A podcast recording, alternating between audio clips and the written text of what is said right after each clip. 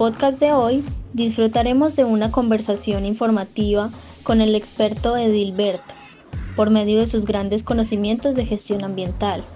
Además, Edilberto invita a los oyentes a adoptar un buen manejo del ecosistema colombiano, mientras también nos cuenta sobre uno de los temas ambientales más comunes en el país, los cuales son ganadería, deforestación y minería. Y finalmente nos comenta qué deberíamos realizar para aportar nuestro granito de arena al medio ambiente. Hola para todos y bienvenidos a su podcast BioGuardas. En el día de hoy contamos con la presencia de uno de nuestros últimos expertos durante este trimestre y le damos la bienvenida a Edilberto Rodas Cardona. Es nuestro experto de hoy. Eh, Edilberto Rodas Cardona es un biólogo de la Universidad de Antioquia, especialista en gestión de ambientes de la Universidad Nacional de Colombia y magíster en enseñanza de las ciencias exactas y naturales de la Universidad Nacional de Colombia. Podríamos decir así que Edilberto es talento colombiano. Estamos súper felices de tenerlo aquí.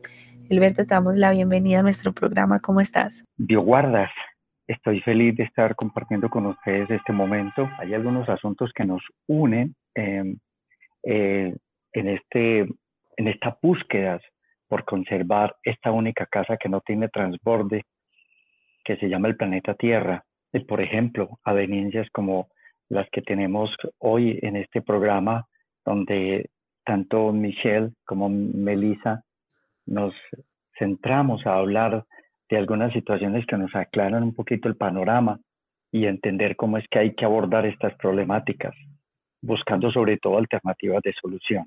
Así que muchísimas gracias. Muy, muy complacido de estar con ustedes. Muchas gracias a ti, Alberto, por este tiempo que nos regalas. Estamos sumamente agradecidos de tener tu compañía, la cual nosotros reconocemos como algo fundamental y también pues muy precisa en nuestro proyecto. Te agradecemos porque todos los bioguardas estamos ansiosos por tocar estos temas que vamos a hablar hoy contigo. Te agradecemos también por la disposición. Queremos recordarles a todos nuestros oyentes que estas entrevistas se llevan a cabo gracias a las plataformas virtuales como Google Meet, como Zoom, que nos permiten la conectividad en la distancia y sobre todo en estos tiempos de pandemia de manera segura. Les recordamos también que ustedes van a poder encontrar cada una de estas entrevistas de manera virtual en nuestra página web para que estén súper pendientes. No siendo más, vamos a iniciar con nuestra temática. Entonces, Alberto, ¿estás preparado para esto? Porque todos estamos muy ansiosos. Claro, em, nunca se está preparado lo suficiente para abordar temáticas tan delicadas, tan complejas y con tanto debate académico. Mm, diría yo que además de académico, político, cultural, económico y em, hasta bélico, ¿no? Hay conflictos de toda clase en estos temas que vamos a abordar hoy, supremamente delicado. Nunca se está preparado para eso completamente, pero sí estoy muy ansioso de compartir con ustedes. Nos encanta escuchar eso. Muchísimas gracias. Bueno, el día de hoy, esa presentación va a tener un nudo o unas preguntas problematizadoras basadas en la ganadería, la minería ilegal y también legal que tiene nuestro territorio colombiano y la deforestación que se ha llevado a cabo a través de estos años. Sí, inicialmente, Edilberto, nos gustaría saber aquí en Colombia cómo actúan las normatividades desde el área de gestión ambiental en la prevención del daño del medio ambiente. Desde tus conocimientos, ¿qué podrías contarnos sobre esto? Bueno, eh, aquí hay un, un acervo normativo bastante amplio. Colombia, vale decirlo, es uno de los países que mayor cantidad de normatividad tiene. Tenemos desde la Constitución como norma de normas leyes, decretos, ordenanzas, acuerdos, resoluciones. Se hacía un inventario hace pocos años, tal vez uno, dos, a lo sumo eran tres, quizás si me equivoco, donde se encontraban que aproximadamente unas 12.000 normas son obsoletas, no funcionan. Eh, además, han sido reformadas, algunas de ellas derogadas y, ojo con esto, son derogadas y hay personas que aún siguen pensando que esa es la norma vigente. Eso es un problema muy serio. Que el derecho reza que el desconocimiento de la norma no te exime de la culpa o de la responsabilidad, muchos aún siguen haciendo uso de, estas atrasadas normas. Eso por un lado. Por otro lado, eh, están muy bien hechas, pero el asunto yo no creo que sea de norma, sino de tener una maquinaria encargada de hacerla cumplir. Tenemos quienes están promulgándolas, proponiéndolas y promulgándolas, yo diría que casi a diario, pero se quedan en el papel. Es decir, se positivan, pero no se hacen efectivas. Eh, en este sentido, vale decir que tenemos el decreto ley 2811 de 1974, que es el que regulaba todo este sistema ambiental eh, en el país, pero mire que luego tenemos la ley 99, que viene como en esa coyuntura de la cumbre de Río, y ahí tiene maravillas, maravillosas herramientas para trabajar desde la participación ciudadana, que yo creo que es como el, la, esencia de la norma, porque finalmente es hecha para controlar al humano, no, no a otra cosa, ni, ni a alguien más, ¿cierto? Ni a alguien ni a algo más. Eh, en este momento, Colombia, eh, esto es julio, julio 29, mire lo nuevo, de este año 2021, se sancionó la ley 2111, 2111, eh, por medio de cual se sustituye, aquí mire, mire lo que yo le decía, derogados o subrogados, es decir, que empiezan a tener vigencia eh, algunos, algunos acápites de unas normas que no estaban, son complementadas, o se eliminan esos capítulos o esas partes de la otra norma que, por ejemplo, alcanzan a ser eh, reformadas, como el título 11 de los delitos contra los recursos naturales y el medio ambiente que están considerados en la ley 599 del año 2000. Mire que son nuevas. También modifica la ley 906 del año 2004 y hay pues obviamente otras disposiciones. Esa ley 99 del año 2000, estoy hablando del Código Penal. Es decir, que los delitos contra el ambiente están tipificados, están tipificados ya en la ley. También, pues cuando hablo de la ley 906, es el, el Código de Procedimiento Penal, que es el, la ley 906 de 2004, eh, y determina que los jueces penales deberán conocer unos, una cantidad de delitos ambientales ya tipificados. No soy abogado, pero entonces yo quiero decir como que tipificados es que ya están reconocidos, se conocen los procedimientos, cuáles son las acciones a seguir eh, frente a los delitos. Y em, ellos deberían conocer, pero no solamente conocerlos, sino aplicarlos. Mire, yo quiero hacer un paréntesis pequeño. Yo fui el profesor de Derecho Ambiental de la Facultad de Derecho de la Universidad de Antioquia durante algunos años y para mí era una cosa encantadora, pero muy sorprendente ver cómo muchos de los estudiantes, haré salvedad de aquellos que con abrazos luego me los encontré en secretarías de medio ambiente, en corporaciones ambientales, sirviéndole al Estado desde el derecho ambiental. Pero aquellos que, por ejemplo, tomaban mi cátedra para ir a pasear. E, el derecho ambiental está muy bien escrito, pero cuando vamos a aplicarlo, no tenemos claro dónde está aplicarlo y el cómo y el por qué. Entonces, mire esa anécdota que les estoy contando, eh, por decir algún término de lixiviado, en la norma está, pero ¿cómo saber qué es un lixiviado si no nos metemos en él? Fíjate, entonces yo salía con ellos a un relleno sanitario y allí nos enlodábamos, nos metíamos con botas pantaneras a, mirar qué, era, es, qué eran esas aguas que, que escurrían, perdónenme la expresión, de, de toda esa basura a eso se le llama lixiviado, una cantidad de químicos, los olores más putrefactos. Entonces ya ellos decían, claro, aquí está la concentración de todos esos químicos y por eso es que nos contaminan estas corrientes de agua. O, por ejemplo, llevarlos a una planta de tratamiento de aguas residuales donde ellos eh, no sabían que el agua que nos tomamos en gran medida en el Valle de Aburrá, aquí en Medellín, hablando más concretamente, venían de ríos que son cloacas o en ese momento eran las cloacas del municipio. Y ellos ver cómo esa agua llegaba a esa planta y luego salía donde los peces, esas bailarinas o danzarinas, no, no, no recuerdo bien cómo es que les llaman comercialmente, estaban en la salida de esa agua mostrando que ellos que son tan sensibles ya podían estar ahí y, se sorprendían enormemente. O ver, por ejemplo, un recorrido desde el Valle de Aburrá, llegando a las altas montañas, a zonas de vida de montano bajo, qué sé yo, bosques de niebla, y luego llegar a tierras tan cálidas y tan áridas y casi desérticas. Yo sostengo que tenemos nuestro propio desierto en, aquí cerca del área metropolitana y eso es como Santa Fe de Antioquia, y ver cómo cambiaba toda la topografía y esa biodiversidad. Entonces, cuando estas personas tenían esa experiencia, ese contacto directo, la norma tomaba otro sentido. Analizar, por ejemplo, las aguas.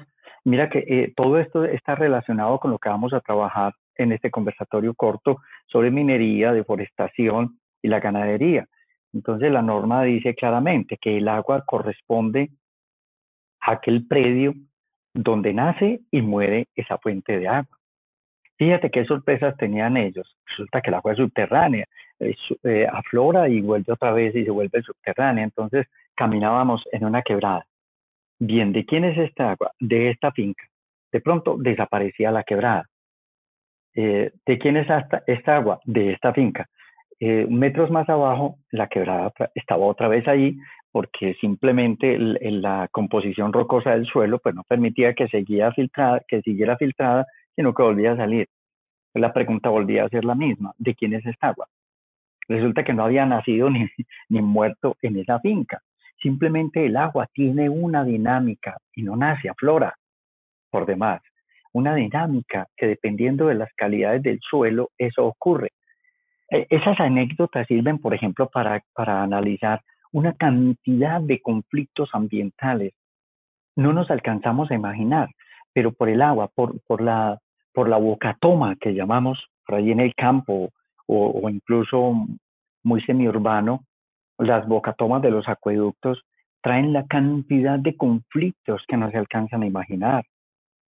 La regulación de, lo, de la cantidad de litros que se pueden tomar para acueducto, eh, digamos, para uso doméstico o para uso industrial, para los que tienen caballerizas, porquerizas, en fin, para para uso agroindustrial, eso tiene una regulación. Entonces, ¿cómo hacemos para comprender esto?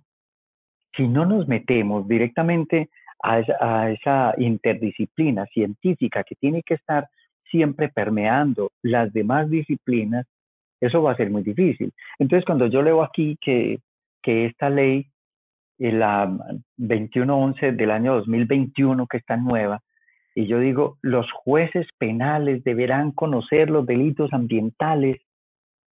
¿En qué universidad se están formando, cierto? Sería una cosa muy importante para trabajar. Fíjate, por ejemplo, un juez sabiendo qué es deforestación, qué es la promoción y financiación de la deforestación, pero, pero no, no solamente desde lo económico, sino desde los conflictos armados. Es que aquí hay un asunto mucho más delicado que ir a tumbar un monte tal vez tengamos tiempo de, mencionarlo hoy. Financiación para invertir en estas áreas que, que van a deforestar y que tienen importancia ecológica.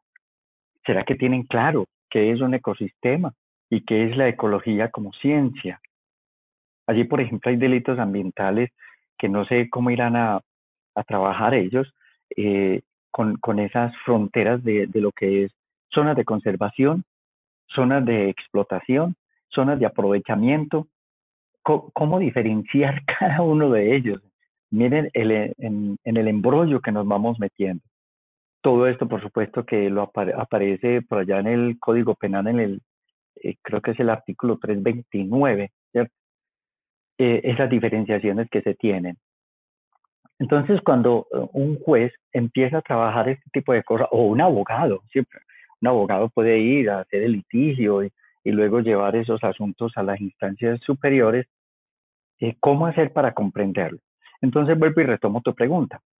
En cuanto a la normatividad, nosotros tenemos de lo mejor. Eh, creo que nuestra constitución es considerada como una de las más completas y, de las que mejor aporte tienen para un Estado, según lo consideran otros países del mundo. Y es completa en cantidad de articulados como en, la, como en los contenidos mismos de ella, como norma de norma. Cuando uno va y en otros países ni hay, o son cinco o diez artículos y se terminó, porque obviamente la cultura de estos países no ameritan eh, tanta cantidad de articulados para poder hacer cumplir este tipo de, de, comportamientos en general, porque no solamente hablamos de la parte ambiental.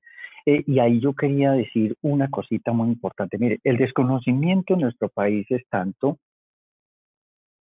que para partir de, de dos conceptos básicos, las personas todavía en general, el gran, el gran porcentaje no conoce el concepto de ambiente, entonces mucho menos lo van a saber aplicar.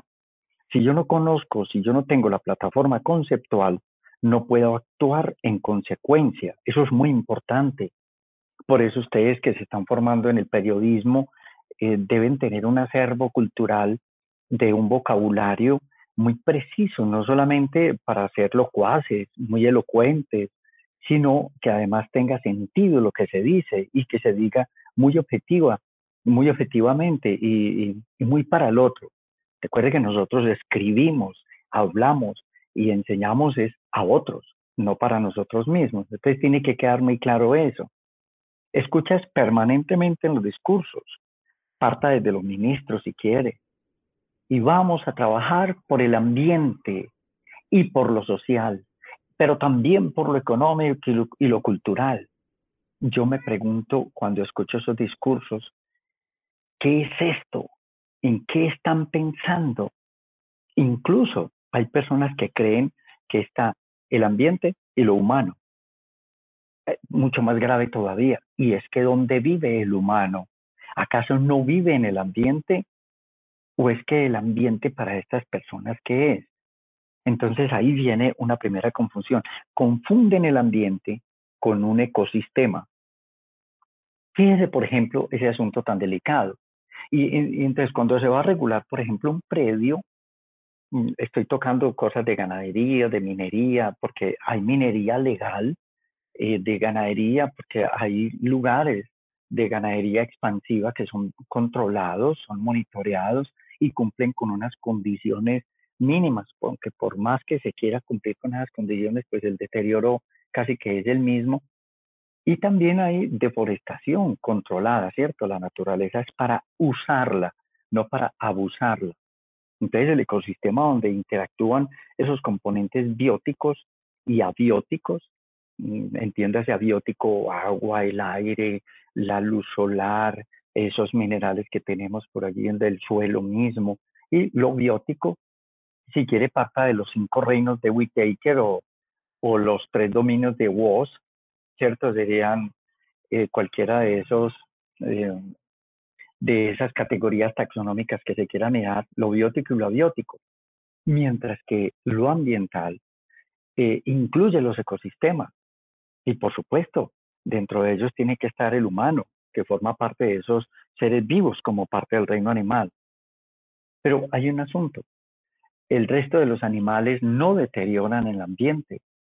Los ecosistemas mismos son regulados y mantenidos por ellos, mientras que el humano sí los, los altera y los altera premeditadamente. Entonces, por eso es importante incluir allí un aspecto que se llama lo intangible. Y ahí es donde ya empiezan a cometer eh, los errores porque desconocen que hay unos asuntos que son intangibles, que no se pueden medir, que no se pueden tocar, comparar, percibir. Eh, en fin, de alguna manera no, no sabemos cómo manejarlos y tienen que ver con los pensamientos, con las ideas, con el asunto del amor por mí, por lo otro y por el otro, porque son asuntos muy valiosos para comprender allí. Eh, los imaginarios políticos, los imaginarios culturales, esos son asuntos intangibles, pero están ahí. y ellos contribuyen desde el accionar humano, por supuesto, al deterioro del ambiente. Entonces, fíjense cómo desde dos simples conceptos ya hay un mal manejo del ambiente, porque eh, si desde las mismas normas y desde quienes manejan nuestro país no tienen claro qué es el ambiente y lo confundimos con ecosistema, ahí ya hay un lío muy grande. Si a mí me dicen que el ambiente, como lo veo yo en muchos documentos oficiales, no quiero mencionar nombres, pero conozco desde el ministerio, dicen que el, que el ambiente es la relación entre lo económico, lo cultural y, lo natural. Entonces yo, yo me pregunto eh, si es una relación entre ellas dos y falta una, entonces ya deja de ser ambiente. No, no, no, el ambiente no puede dejar de ser porque falte un asunto cultural. En una selva prístina o virgen, donde no hay cultura porque no está el humano, entonces ahí no hay ambiente, porque no hay asunto cultural, ¿cierto? Ni económico. Eh, mire, lo, delicado, eso es, eso es un asunto valiosísimo para discutir. Pero todo eso para llegar a que la norma lo contiene, pero si no se interpreta y no se conoce, el asunto entonces aquí no es de normas, aclarando y repitiendo que tenemos de las mejores del mundo.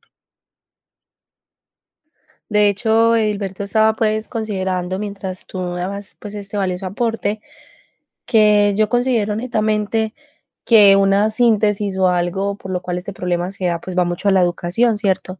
Sabemos que la educación ambiental aquí en Colombia es reglamentaria desde los colegios, incluso desde las universidades, aun cuando no se ven áreas netamente hacia la naturaleza, hacia lo ambiental, todos los alumnos, aun si nuestra carrera no es de eso, estamos rodeados por ella.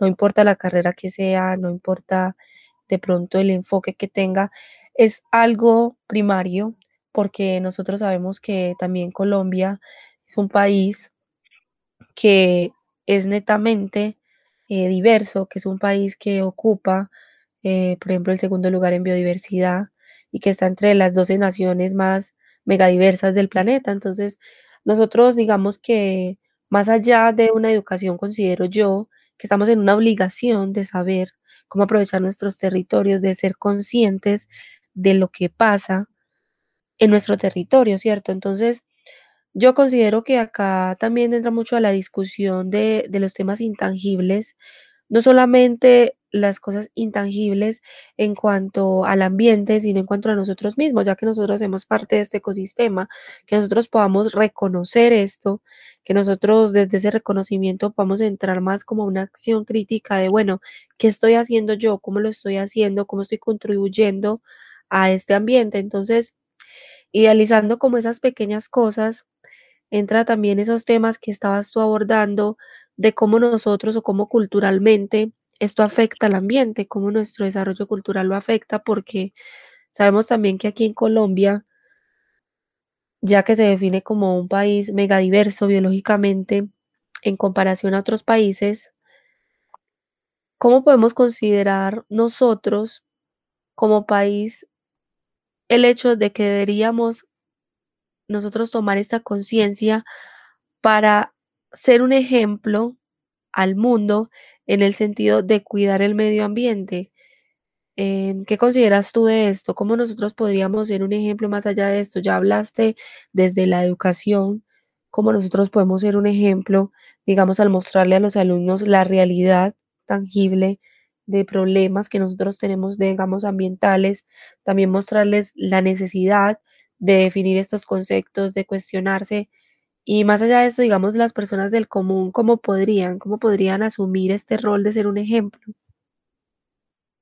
Bueno, em, pasamos entonces esta, esta parte introductoria donde, donde casi que hicimos un collage de todas estas problemáticas, sus causas, sus consecuencias y, potencial, y potenciales soluciones. Tú mencionaste una cosa clave y no me detendré ahí, por supuesto, pero sí quiero ah, hacer una mención muy rápida sobre lo que dijiste de la educación en la, en la, en la escuela, entiendas escuela, todos aquellos escenarios eh, donde se hace educación, desde el preescolar hasta los, las universidades con sus postdoctorados y demás. eh, en la ley está por obligación trabajar eh, en la escuela, por ejemplo, una cosa que se llama el PRAE, P-R-A-E, sobra cualquier otra letra, PRAE. Ese PRAE que se llama Proyecto Ambiental Escolar, no, no hablamos pues de la primaria, sino de todos los seccionarios educativos, eh, tiene que trabajarse transversalmente y en todos los grados y niveles de la educación. Eso está por ley. Entonces tú lo mencionabas. Había que hacerlo desde ahí. Fíjate por qué es transversal. Eh, hay un, un, cuadro en el que uno podría empezar a, a cruzar como estas intersecciones entre las diferentes disciplinas y encontraríamos que si entre aquello que es físico y biótico formamos el ecosistema, ¿cómo hacer para integrar lo económico?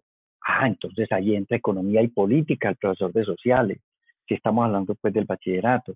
Pero ahí no es todo de sociedad, de cultura, de lo político, de lo tecnológico. ¿Y quién no está en este momento relacionado con la tecnología? Y resulta que eso forma parte importante de los desarrollos ambientales. Entonces, si no los consideramos o, los tenemos por allá como que eso es otra cosa aparte, esa visión sistémica del ambiente se cae. Y desde ahí ya, ya, estamos, ya estamos fallando en la concepción del mismo. Eh, cuando, cuando hablas de la biodiversidad, es importante entonces recordar que ahí también hay un asunto importante para reconocer sea, la biodiversidad no se puede quedar solamente en mirar la variedad de aves, ya tú mencionaste, está muy bien dateada, Michelle y, y Melissa, sobre las cantidades de organismos que tenemos en Colombia para poder medir esa megadiversidad que tenemos.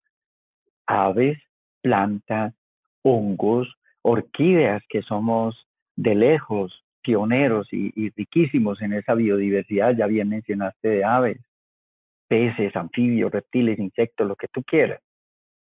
Pero, por ejemplo, ese conjunto genético, ese acervo genético, ¿lo habrán mirado como parte de la biodiversidad? ¿Será que realmente se está teniendo en cuenta eso? ¿O pensamos que ese proyecto del genoma humano solo lo pueden hacer los países desarrollados y nosotros nos estamos quedando sin saber qué diversidad genética tenemos.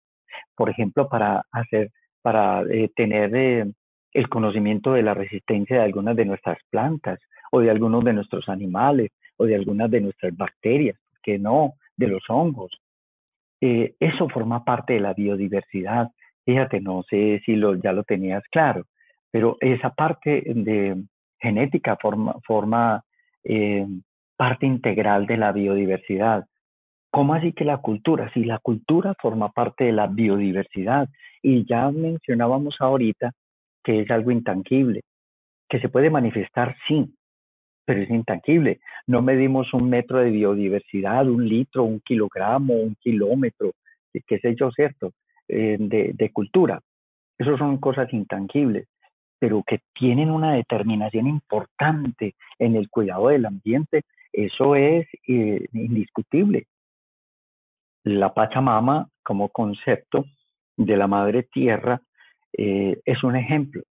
Los mitos que hay, no se meta a esa cascada, que es que por allá aparece la, madre monte o no sé quién sin cabeza, o, o es que el que se mete por allá nunca más vuelve y se han perdido cantidades de personas. Y muchos de esos mitos están relacionados con la conservación de esos ecosistemas que se tienen. Entonces, fíjate que eh, esa cultura, esas culturas eh, tienen mucho que ver con los cuidados. Eh, en términos del conflicto ocurre igual. Yo estuve en el páramo de Paramillo durante muchos días haciendo trabajos de investigación con un grupo más de biólogos antes de, de ser profesor, como ahora lo soy. me dedicaba a la investigación y a la ciencia y veíamos cómo algunas zonas del país estaban casi intactas pero era porque la gente tenía miedo de ir por estos conflictos armados que tenemos. Pues por fortuna ya no los tenemos eh, tan pronunciados como antes y, y, eso ha hecho que la gente pueda volver a disfrutar de, de, de, nuestro, de nuestros hermosos paisajes, de nuestro territorio. Pero yo decía ahorita que es que la naturaleza es para usarla, no para abusarla. Entonces no podemos irnos también en montones llevando una cantidad de cosas pesadas en nuestras mochilas para consumir por allá, pero luego que ya son livianas, sí las dejamos como, como parte de esos residuos desagradables que se encuentra uno ante esa incultura, que yo no sé por qué dicen que están generando cultura ambiental con estas salidas eh, que ni siquiera las llaman ambientales sino ecológicas, porque obviamente por ese reduccionismo del que hablábamos ahora. Entonces, e, es, un asunto muy importante eso de la cultura de, del medio ambiente, de cómo enseñar, de cómo participar a conservarlo. Y así no tendríamos que llegar mucho más allá de lo que, de lo que estamos viviendo ahorita, a, a tener que mm, disque recuperar y restaurar el ecosistema. Y a nosotros, ¿quién nos dijo que el ecosistema necesita que nosotros le ayudemos? ¿Quién nos dijo a nosotros que, que el río necesita que nosotros lo limpiemos? ¿O que un bosque necesita que nosotros vamos a ayudarle a que él crezca? No, no, no, no. Ellos no necesitan, el aire no necesita que nosotros limpiemos. Él se limpia solo. Los ríos se limpian solos. Lo que nosotros tenemos que hacer es todo lo contrario, no, no meternos con ellos, ¿cierto? Es que los ríos no son eh, cloacas, ellos no son los rellenos sanitarios para tirar allí. Y cuando yo voy a tumbar un bosque, pues yo podría hacerlo selectivamente. ¿Yo por qué no puedo usar un árbol o parte de un bosque? Claro que sí, pero habría que hacerlo selectivamente, pero además hacer una compensación. Tendría que ir a reponer. Por ejemplo, por cada árbol que tumbe um, adulto, maduro, grande, gigante, póngale el nombre que quiera, pues sembrar cuatro o cinco plántulas alrededor. Y con el tiempo yo voy a seguir teniendo madera. ¿Se demorará? Sí, claro que sí. Pero yo estoy haciendo la reposición. Hay comunidades indígenas que cuando van al río, para ellos esas son sus letrinas y lo hacen comunitariamente, o cuando van a bañarse, ellos le piden permiso al río si van a pescar o si se van a bañar y agradecen y salen y le piden permiso a la tierra para ir a sembrar y le piden permiso a las plantas para ir a cosechar esos frutos que ellos mismos cultivaron. E, ese respeto, pues yo, yo, no estoy pidiendo ni estoy diciendo que tenemos que arrodillarnos y a recibir pleitesía pues por todas partes porque pisamos el suelo, entonces ahí pues hacer una venia. No habría que llegar pues a los extremos. Pero a lo que me refiero es que hay un respeto por ese, por ese ambiente del que además yo dependo, porque es que yo no soy productor, esa es la naturaleza eh, allá, las plantas, las que, las que producen para mí. Yo no produzco, yo soy un consumidor. Entonces, todo ese, ese tipo de situaciones son las que tienen que, que considerarse desde la educación. Y claro, Colombia como país mega, megadiverso, no tenemos que quedarnos solamente ahí en esa parte de las plantas, de los animales, de los hongos. Tampoco es que se vayan a mirar los peces, bacterias, eh, protistas, algas, muy poquito se estudian como parte de, ese, de esos grandes proyectos de biodiversidad colombiana. Hay que incluir en esa parte del ambiente, no como un ministerio aparte, no como una secretaría aparte, sino que dentro de ese gran conglomerado del Sistema Nacional Ambiental que se llama el SINA, tiene que incluirse esta parte de la economía, de la cultura, de los esquemas de pensamiento, de las regionalidades, qué sé yo, invertir más en esa inclusión desde la universidad, porque no podemos trabajar eh, desintegradamente o desarticuladamente, perdón, eh, eh, con las universidades, las instituciones formadoras de estos ciudadanos y por otro lado la empresa y por otro lado las políticas y por otro lado las normas. Eso no funciona, ¿cierto? Entonces tiene que mirarse de una manera integral para poder que funcione este ecosistema mm, eh, universal que tenemos, que lo conocemos como el, como el mundo, ¿cierto? Como nuestro planeta Tierra. Una nave, una nave de la que no hay posibilidades por ahora de hacer un transborde, que ese es el, el lío grande. Cuando ya este se acabe, hasta ahí llegaremos. Que espero que nos acabemos primero nosotros que él, porque el planeta no tiene la culpa del humano. pero nosotros sí somos responsables de lo que estamos haciendo y dejando en él. Entonces, mira cómo hemos abordado de manera muy general, muy sucinta, lo de la normatividad y cómo mirar la megadiversidad del país desde el punto de vista sistémico para poder que sigamos siendo ejemplos en el mundo, como ustedes mismas lo están planteando.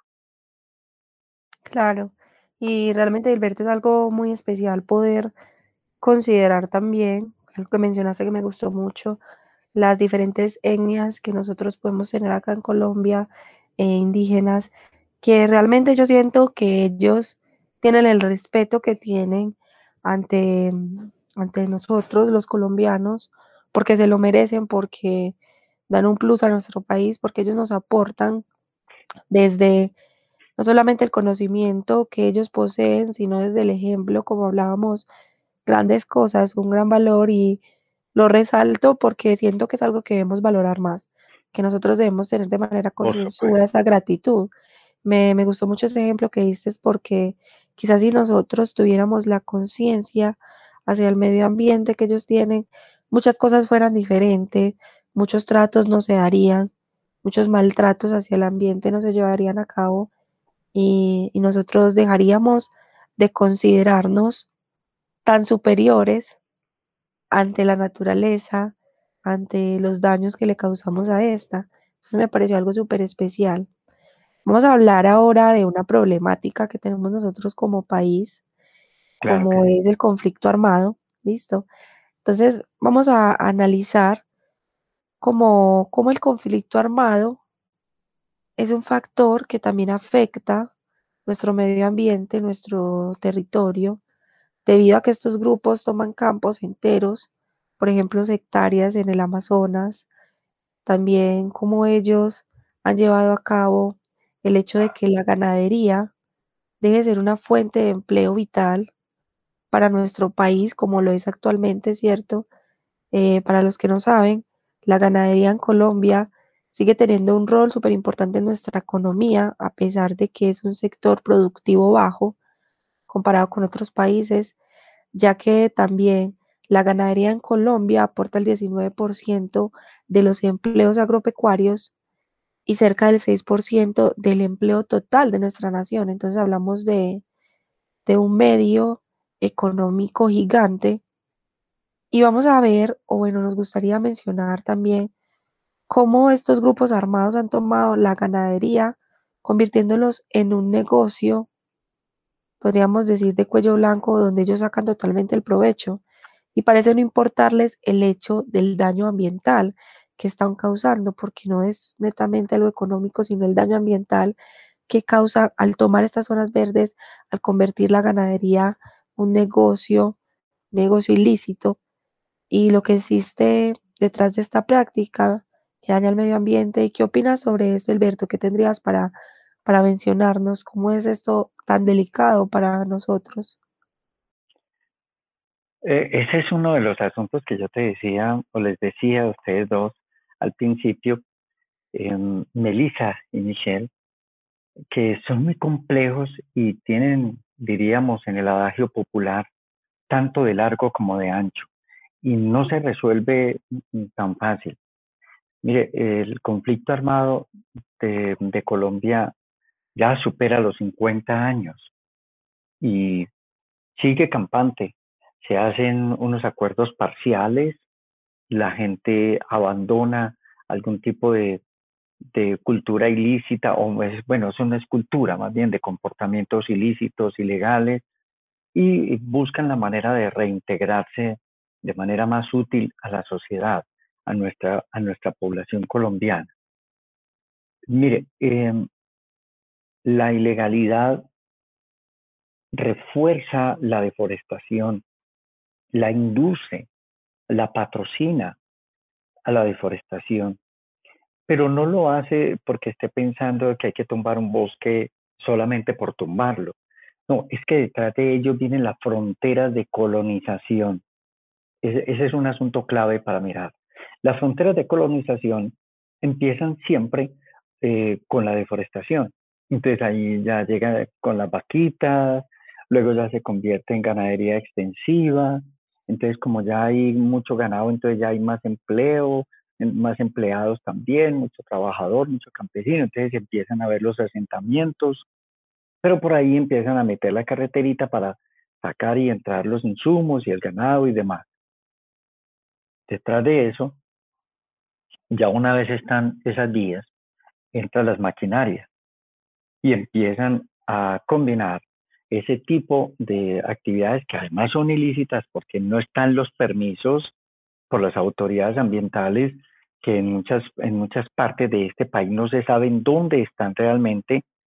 Bueno, sí sabemos dónde están, en el escritorio, allá en cabinitas de vidrio. Viene esa minería, esa minería a cielo abierto que es nefasta. Pero además de esa frontera de colonización para la ganadería, viene los vienen los cultivos ilícitos, no es uno, son muchos cultivos ilícitos. está la amapola, está la marihuana. Em, vienen los a, construir esos laboratorios del procesamiento de la hoja de coca y, los residuos y, otros derivados que aparecen de estos procesamientos. En los últimos 25 años eh, se han deforestado en Colombia más o menos una superficie boscosa, bueno, en Colombia no, mm, yo creo que hay que abrir un poquito más la frontera, más o menos equivalente al territorio de la India en general, ¿cierto? En América Central y en América del Sur. Pues no que metí ahí Colombia porque estamos hablando de nuestro país, pero, pero en general es un territorio muy grande de deforestación.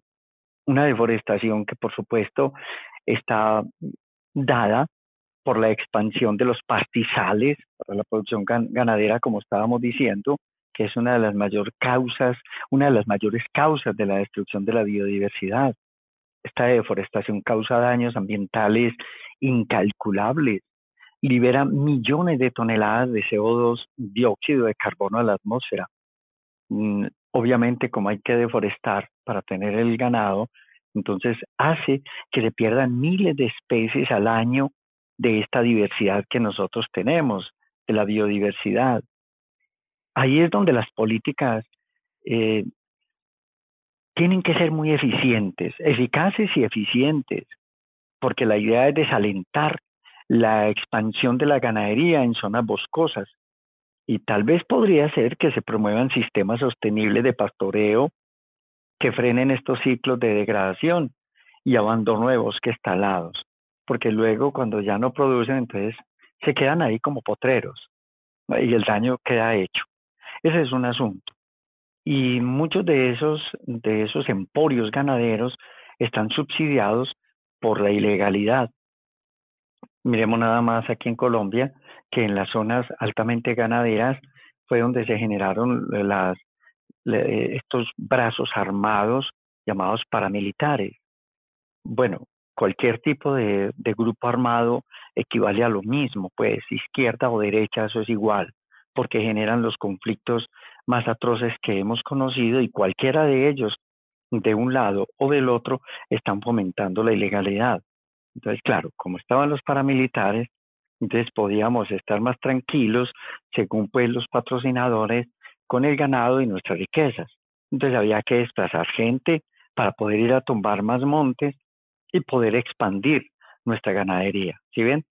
De ahí para allá empiezan los grandes conflictos que ya conocemos, por ejemplo, eh, sobre todo en la costa norte de Colombia, donde se generaron estos grupos armados, no digamos que tanto aquí desde el centro hacia allá, pero donde se, donde se ejecutaban todas estas acciones ilegales, eran sobre todo en estas zonas ganaderas.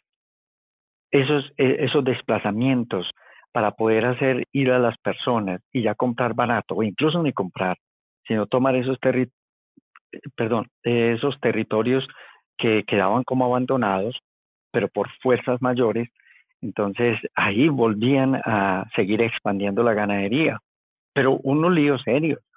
Si uno va a Monpox, Magangué, sobre todo por la parte de Magangué, Monpox no tanto, pero Magangué, encontramos que las ciénagas están siendo em, eh, acabadas y les meten volquetadas de escombros para poder llenar, eh, según ellos, eh, hay que tapar los pantanos para que pueda haber más ganado, pero cuando llenamos esas ciénagas, los ríos no tienen los lugares para que el excedente de agua quede allí, que además se convierten en unos ecosistemas riquísimos.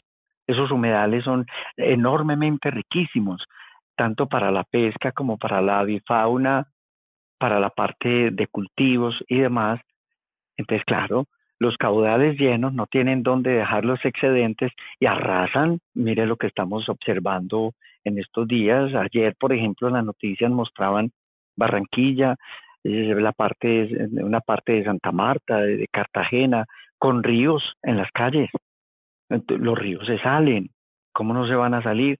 si no tienen dónde dejar los sedimentos y están levantando esos cauces y el agua sale hacia los lados. Pero además no hay ciénagas porque ya las taparon. Y todo eso para meter la ganadería. ¿Sí ven? ¿Cómo no nos salimos de, de, un problemita para poder analizar que detrás y al lado de esa situación hay otras grandes causas de esos problemas? Y si a eso eh, le, le sumamos la minería, entonces ya, ya pues has mencionado en varios momentos como que la minería es uno de esos grandes o de esos otros grandes problemas que tenemos en nuestro país. Y eso no es pues raro ni desconocido para nadie. La minería a cielo abierto es uno de los peores enemigos del medio ambiente. Es una actividad que ataca, destruye y hace sufrir, por si pudiéramos llamar así ese término, a la naturaleza y por supuesto a todo lo que la rodea, ¿cierto? Eh, no, no, no, digamos solamente lo biótico, lo, lo abiótico, sino esas concepciones de aquellos que nos duelen ver cómo se deterioran, incluyendo por supuesto pues allí al humano. Esa minería a cielo abierto deteriora ríos, los suelos, la deforestación. Hay una cantidad de problemas sociales, culturales, eh, hay un asunto muy serio allí que tiene que ver con la prospección, esa, expectativa que tiene la gente en esos yacimientos, en esos lugares mineros. Y son pueblos, son lugares que se llenan de gente buscando la posibilidad de, de vivir menor. Entonces en estos pueblos mineros llega gente de todas partes y ahí entonces empieza a polular o a pulular eh, o, a, o a engrandecerse en las problemáticas que antes estaban pero ahora se aumentan y comienza la drogadicción, eh, las bandas delincuenciales, eh, la prostitución, con un agravante. Cada vez más pobres. El oro se lo llevan y las personas se quedan sin el recurso y sin el producto del trabajado, porque además se vuelven bebedores. Entonces son zonas de alta cantidad de desórdenes sociales, culturales, económicos, y terminan los suelos volteados al revés, totalmente erodados, con talas, con ríos contaminados y una problemática social y cultural inalcanzable la forma de, cómo podríamos eh, ir a resolverlo. Eh, eso, no, eso no se alcanza. Y con esos programas que tiene el gobierno para resolver esas problemáticas económicas, sociales, culturales de algunas zonas de nuestro país, definitivamente ni siquiera se alcanza a, medio modificar lo más mínimo. Se sigue ahí hasta que la misma gente se encarga de como de ir organizándose, eh, se van acomodando, se van haciendo resilientes. Es un término que en este país definitivamente va a haber que empezar a acuñarlo como parte de nuestra cotidianidad. La resiliencia. Nos toca ser resilientes aguantadores y acomodarnos. No, no necesariamente estoy hablando de, de conformismo, pero así es como ocurre. Y fíjense que cuando hablamos de la minería y cuando hablamos de la, de la ganadería, son dos situaciones que tienen que ver directamente con la pérdida de nuestra biodiversidad y en, y en particular de nuestras zonas boscosas. Eh, un dato importante en este, en este asunto es que, por ejemplo, Colombia no conoce cuánto tiene perdido o cuánto tiene deforestado o ni siquiera tiene el inventario de cuánto tiene por, por proteger. Ese es un asunto muy delicado. Entonces, claro, si no se tienen identificadas estas áreas para producción permanente, eh, digamos, de manera industrializada, pero controlada, pero si tampoco se tiene inventariado qué tenemos para conservar, porque si no conocemos cómo vamos a cuidar. Creo que alguna de ustedes se desconectó. Vamos a ver si continuamos. Y Colombia, por ejemplo, ocupa el lugar número 10 en la deforestación. Hablo de unos inventarios mundiales. El número 10, esto estaba más o menos en el año 2015. Eh, yo creo que si no es que nos hayamos movido hacia el, noveno, podemos seguir en lo mismo, en esa deforestación, que tiene unos asuntos posiblemente para poder resolverlos de la siguiente manera. Pero no sé si ustedes quieran decir cómo hacerlo eh, para continuar con la conversación o simplemente mencionamos cómo podrían abordarse algunas de estas em, alternativas de solución. Así que quedo atento de ustedes dos, Melissa y Michelle. Listo, creo que en el momento eh, es mucho mejor para nosotros eh, mencionar pues como de manera breve los puntos para que eh, todos nuestros bioguardas los tengan presente y ya queden a la tarea de ampliarlo ellos personalmente. También quiero recordarles que esa es una oportunidad para que ustedes sean dueños de su propio conocimiento, que acá puedan como tomar bases para empezar a indagar por ustedes mismos. Ninguna, ningún conocimiento, ninguna respuesta se valora tanto como cuando tienes que pagar un precio por ella. Entonces, en base a eso, deseamos que ustedes puedan ser sus propios agentes en este conocimiento que van a recibir hoy. Bien, mira, eh, quisiera solamente hacer un resumen entonces de cuáles son esos problemas que tenemos con la minería y en general con la con la ganadería expansiva. Entonces, eh, tenemos con la minería movimientos en mar. Eso es cuando se viene la tierra completica como si fuera em, un bloque. Hay una activación de procesos erosivos, por supuesto. Hay conflictos por el cambio, por los cambios en general del uso del suelo. Hay una modificación del paisaje, eso es muy evidente.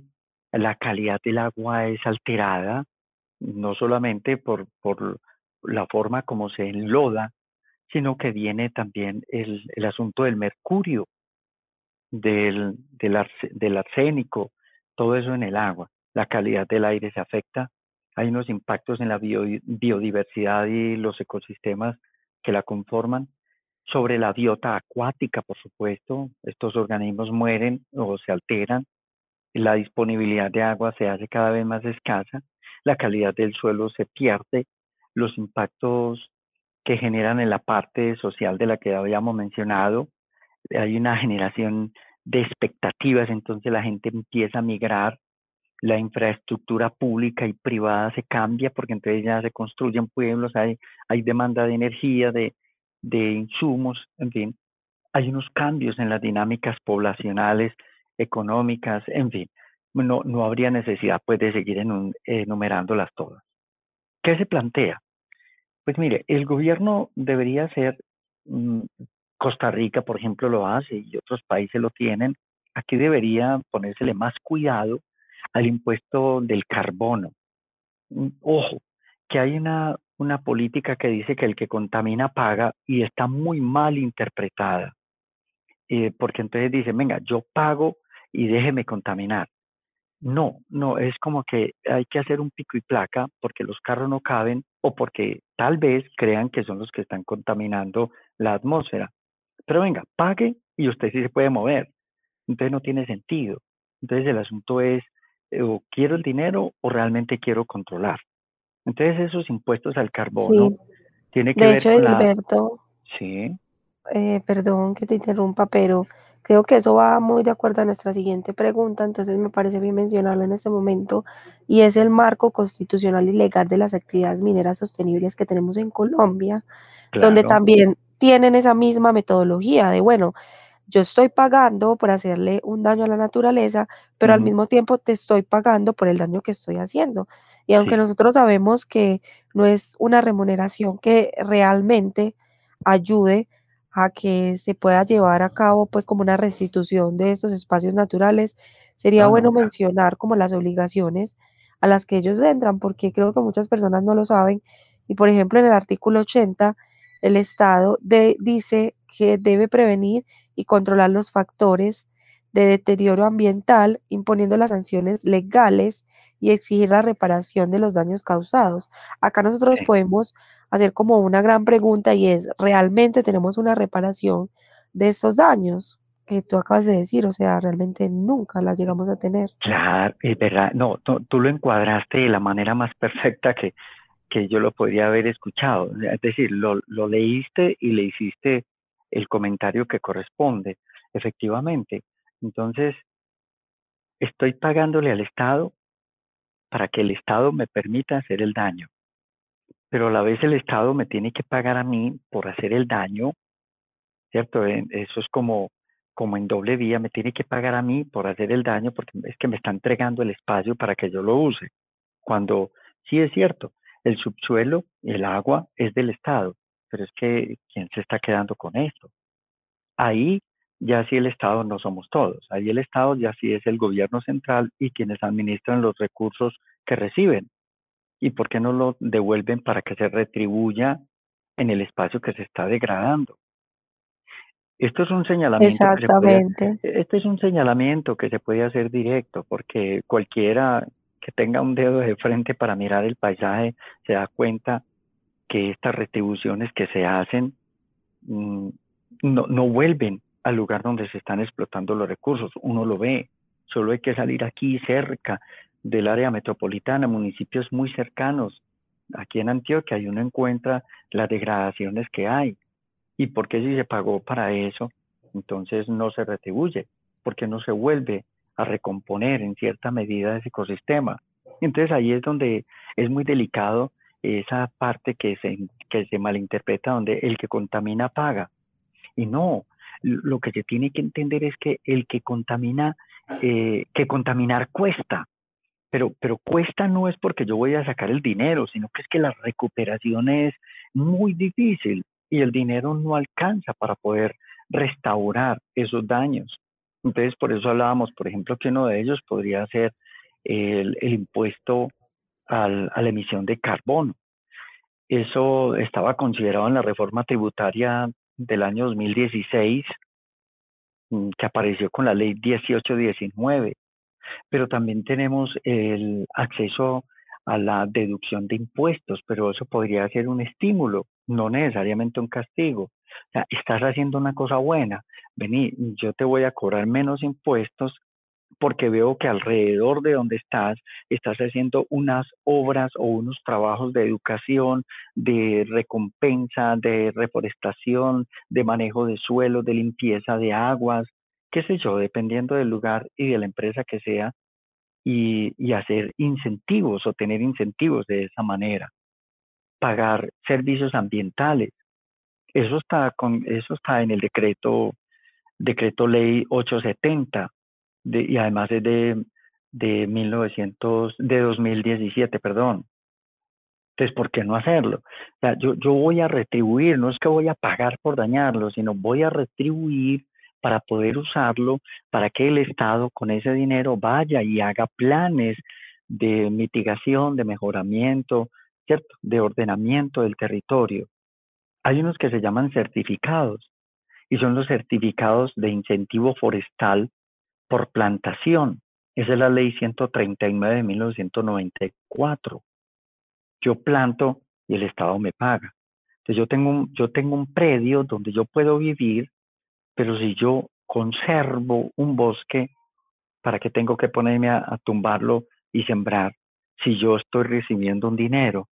Ah, entonces me van a mantener. No, no, no, es que ese dinero de por sí ya lo tenemos porque es, de, es del Estado y el Estado lo tiene que regular para eso. Hay unas partidas presupuestales que tienen que estar destinadas por ley a eso. el incentivo forestal por conservación. Entonces, por plantación hay un incentivo forestal, por conservación hay otro. Conocí hace poco en San Rafael un señor que se dedicó toda su vida a la, a la, a la empresa agropastoril, ¿cierto? Entonces tenía ganado, tenía cultivos, tenía, hasta que llega Cornari y le dice, venga, este bosque está muy bonito, no lo toque más y le vamos a pagar para que esté tranquilamente, siga en su casita, haga lo que tiene que hacer de sus cultivos aquí más cercanos y déjenos el bosque tranquilo. Pues el Señor vive feliz con su bosque, es de él y no lo está tumbando, ¿cierto? La conservación. Hay unas que son de aprovechamiento forestal maderable. E, este es muy delicado, porque entonces hacemos monocultivos, por ejemplo, de las coníferas, pino. Eso, por más que se quiera negar, eh, la afectación del suelo es grandísima. Pero bueno, si se puede regular y se puede controlar y pueden haber retribuciones y hay un control permanente, auditorías que, que digan que se están haciendo manejos adecuados del suelo y de estos cultivos, pues bueno, mm, digamos que ahí, volvemos a esto de la naturaleza se puede usar sin abusar de ella. También están las tasas por la utilización del agua. Ese sí está, pues, eh, claro en el decreto 255 de 2004 y en el 4742 de 2005, donde si yo la uso, pues entonces voy a retribuir, no es que voy a pagar por dañarla, sino que voy a retribuir por usarla para que se vuelva en beneficio del tratamiento de ella. Hay unas tasas por el uso permanente de las reservas forestales, estas son las protectoras, eh, y bueno, hay una gran cantidad adicionales a estos que se llaman tasas retributivas o de incentivos en general. De, de, incentivos es que se llama retributiva, no, de incentivos para poder que la población pueda usar la naturaleza, pueda usar los ecosistemas sin necesidad de, ir al deterioro completo de estos. Muchas gracias, Gilberto, por esa ampliación. Realmente siento que es un tema supremamente extenso y de gran importancia.